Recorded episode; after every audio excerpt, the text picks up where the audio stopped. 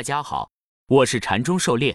今天咱们来学习教你炒股票禅论一百零八课第八十五课第一节斗庄稼玩的一些杂事三。咱们的讲解按原文对照逐段进行，力求贴近原文解读，弄懂每个重难点。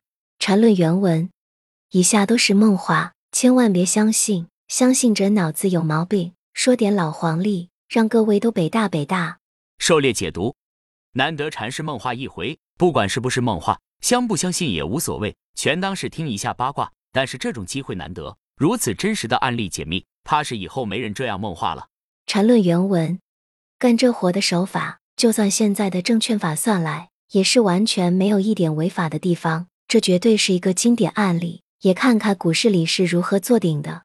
狩猎解读：想要做庄也并非易事，光有钱是不行的。尤其是监管越来越严格，光靠钱多来硬拉，搞不好就是非法操纵证券。禅师今天梦话的经典案例。如何利用人性的贪婪来巧妙的出货，值得我们思考。禅论原文：当时要干的事情，就是要把一股票的货出掉，而且还是不是现价，必须在某个位置上。这不算难，关键是持有也就百分之三十多，已经上涨 n 倍，而且里面有不少小家伙的老鼠仓，多的有百分之十。由于这游戏最终把一所谓的牛人给套住了，现在这牛人还在市场上混。最重要的是。这股票这么多年都没回到过当年的高位，所以为了不让那被套住的中年男人知道后有魔强的心，更为了保护北京的文物，本 ID 就不说当时的价位和股票了。狩猎解读：散户买卖都是一秒钟的事，所以不需要考虑太多，这也是小散户的优势。大资金可就不同了，想要把货卖出去，就必须有足够的对手盘来接货，否则就会变成自弹自唱，多少庄股高位维持很久，最后资金链断掉。因为找不到对手盘，不得不多个跌停来出货，所以没有流动性，成交量低迷，维持高位的股票尽量不要参与。优秀的操盘者一定会借助题材、消息、大盘行情等天时地利人和各种外部环境，只需要在适当的时机点一把火来恰如其分的引爆走势，打造人气股，吸引众多参与者，在众人哄抢中神不知鬼不觉的就把货出完了。禅师说的这个票，据后人查证猜测，可能是二零零零年的深桑达 A 零零零零三二。上图大家可以自行对着当年的走势感受一下。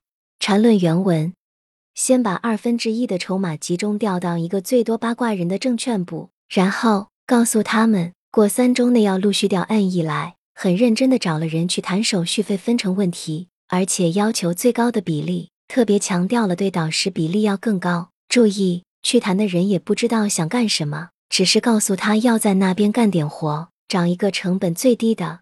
狩猎解读。为什么要找八卦人最多的证券部？就是为了便于散布消息，并且不是主动发布消息，而是借八卦人来帮忙散布。总有些自以为是的聪明人来充当消息人士，觉得自己掌握了某些内幕，殊不知这都是别人下的套。人生如戏，全靠演技，只要把戏码做足了，自然有人会相信。禅师对人性的把握，充分利用人心来诱导，满满的套路。人在市场中就要当心各种套路。禅师又给我们上了一课。禅论原文。然后该股就从 N 元开始异动起来，再起来百分之二十后，就在别的证券部开始出，但手法很特别，总是在低位出，出了以后一副给加空痛不欲生的样子。关于某股票被人抢筹码的消息就此流传。狩猎解读：十八元开始异动起来百分之二十新高，准备出货，声东击西，并且制造出被抢筹的假象。所以三十六计一定要学会。缠论原文，接着。把出的钱以及部分其他的钱提前划到第一个证券部，然后再告诉他们，更多的钱还要划过来。狩猎解读，戏还要继续演，而且要做足戏码，这样别人才会信以为真。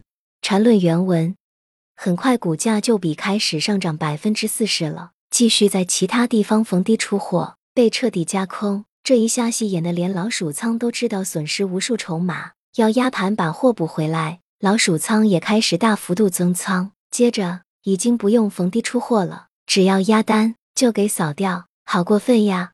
狩猎解读，戏演足了，自然有人信。人性总是贪婪的，有好的赚钱机会，谁不想捞一把？一旦有人信以为真，就会飞蛾扑火，压盘补货，托盘出货。大家都知道的，禅师这下反其道而行之，真真假假，兵不厌诈。禅论原文，这时候。开始在第一证券部谈透支问题，说要用筹码压钱，希望是一比二，但对方说他们最多只能一比一点五，因为最近这股票涨太多了，所以让人很气愤，告诉他们找了一个可以一比三透支的，马上就把筹码赚了一半去别的证券部。然后对方就开始很恐慌的要挽留我们，其实是别的地方出的差不多了，需要筹码。狩猎解读，戏演完了，离场也要做足戏码，善始善终，完美收场。只有深谙人性才能做的天衣无缝。真是把人卖了还要人帮忙数钱，不禁让人想起了卖拐的情景，满满的套路啊！缠论原文：最后一天，股票在三周多点上涨了百分之七十多。那一天早上一开盘，在买盘涌起的那一下，最后的屠刀开始了，所有剩余的筹码一起涌出，具体过程就不说了，只是当天是跌停的。当然，那天也是巨大无比的量。狩猎解读：出货总是冷酷无情的。尤其是最后，前面货都出的差不多了，满手的零成本甚至负成本的筹码，只要抛出去就是赚。所以小散还是要多一些理智。这样的大阴棒下来，运气好了，第二天还能有些反弹；运气差了，可能后面连续跌停。所以越是高位，越要小心谨慎，脚底抹油，高位跌停出货。缠论原文，最后派人和那第一家证券部说，不想玩了，你们那里风水不好，不能为客户保密，消息封锁不住。让我们被人砸盘套住，亏死了。这里的资金要去别的地方救火去，走人了。狩猎解读，真是得了便宜还卖乖。这戏演的奥斯卡都欠缠是一座小金人，自己赚得盆满钵满，拍拍屁股走人，还理直气壮的指责别人，让别人觉得理亏。套路啊，不服不行。缠论原文，只想说最后那股票的命运，就是从最高位下跌了百分之九十以上。至于比最开始的 N 元下跌了多少，大概不是一个困难的问题了。